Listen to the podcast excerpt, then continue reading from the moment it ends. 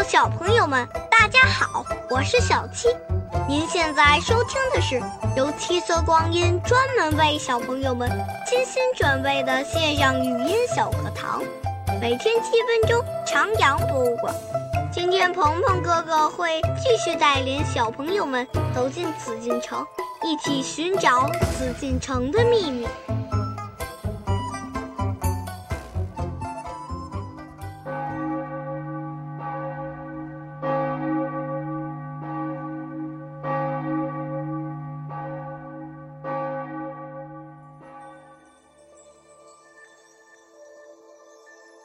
各位小朋友们，大家好！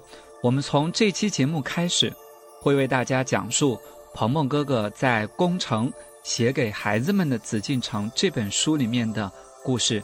我们一起走进紫禁城，寻找紫禁城里的颜色，寻找紫禁城里的数字，寻找它的广场、它的大门，去发现故宫里面、紫禁城里面都有哪些秘密。古时候呢，人们经常会仰望天空。观察天上的星星，通过这些星星的位置呢，来预测将来某些事情的发生。在日积月累的观察和记录之后，先民们会把满天的星星按照一定的区域来划分。估计小朋友们会马上想到自己的星座，那可是西方人的划分方式。在我们中国会分成三个部分和二十八星宿。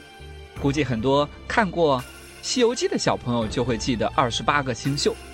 在北天中央的一大片星星中，总有一颗居中的星星，位置呢始终不变，而且在它周围啊，其他星星也会围着它四季旋转。人们给这个星星取了一个名字，叫做紫微星，而把这大片星星叫做紫微垣。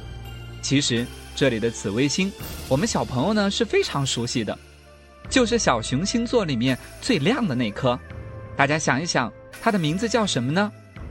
对了，就是北极星，因为它总是被群星围绕着，像极了满朝文物和天下的百姓都围绕着高高在上的皇帝一样。所以，古人在很早的时候就把紫微星看作是帝王之星，也常常呢用来代表皇帝，比如说会经常听到紫微大帝等等这样的称呼。而且呢，人们还相信。上天最高的统治者，天帝，他把自己的家也安在了这颗星星上。传说那里有他的宫殿，有他住的地方，非常的华美，非常的壮观，加起来居然有一万多间房子。这个宫殿有一个很别致的名字，因为建在紫微星上，所以叫做紫宫。小朋友们都知道，生活在人间的皇帝。常常呢会用天子来称呼自己，那既然是天帝的儿子，那么居住的宫殿也应该叫做子宫了。大家说对不对呢？而对于普通老百姓来说，这里又非常的神秘，不能随随便便进出，是个禁忌之地。所以呢，两层意思加起来，于是就有了紫禁城这个名字。但是大家不要以为那时的皇帝会说：“哎，我家就住在紫禁城。”这个名字是对皇宫的一个别称了，皇帝们会把自己的家叫做大内，而大臣们也会把这个森严的皇宫叫做禁内。所以，我希望小朋友们首先要记住的，这里的紫并不是指颜色。既然紫禁城和紫色没有关系，那它到底是由哪些主要的颜色组成的呢？在鹏鹏哥哥眼里，这里有金黄色的屋顶。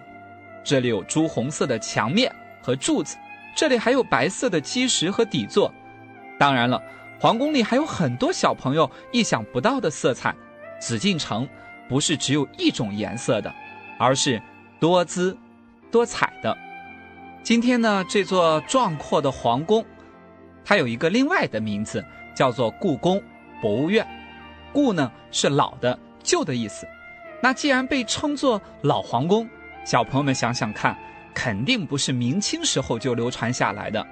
原来这个名字呢，是一九二五年的时候被开辟为故宫博物院之后才有的这样的名字。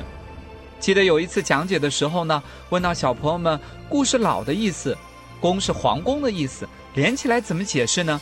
有一个小伙子立马举手：“故宫指的是老宫的意思。”有位年纪很小的小姑娘解释的很有意思，鹏鹏哥哥呢非常喜欢。他说：“故宫应该是有故事的皇宫的意思。”小朋友们觉得呢？那紫禁城多姿多彩的颜色当中，到底都有哪些色彩呢？古时的人们认为，在我们生活的世界里，很多事物都不是分割开来看的，而是通过一定的排列组合紧密联系在一起的。很多事物也都可以用数字五来概括。比如说，我们会把周围的世界分为东南西北四个方向，哎，好像少了一个方向，对，还得加上中这个方向，凑成五个方向。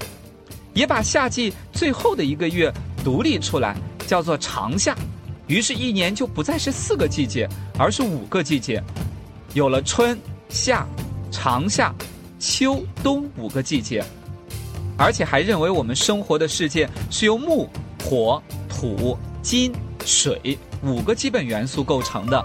人们把这个学说叫做五行学说，可能小朋友们没有听过。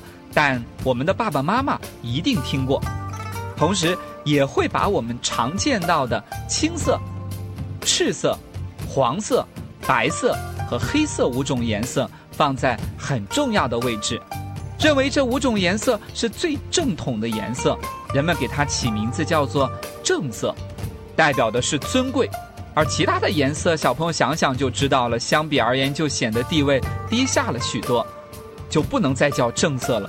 只能叫做间色，比如说我们前面讲到的紫色，这五个方向、五个季节、五个元素，还有五个颜色，不仅仅是简单的一一对应，在它们之间还存在着很有规律的联系。这种联系呢，也被建造紫禁城的那些工匠们很好的利用起来。我们在后面的讲述中，鹏鹏哥哥会给小朋友们介绍这其中的秘密。其实。紫禁城的多姿多彩，就体现在了这许许多多的五色当中，它们共同组成了一个非常非常华美的图案。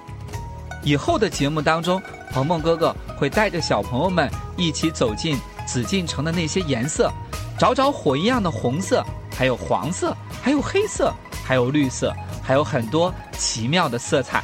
我们下期节目接着走进宫城，接着走进。紫禁城。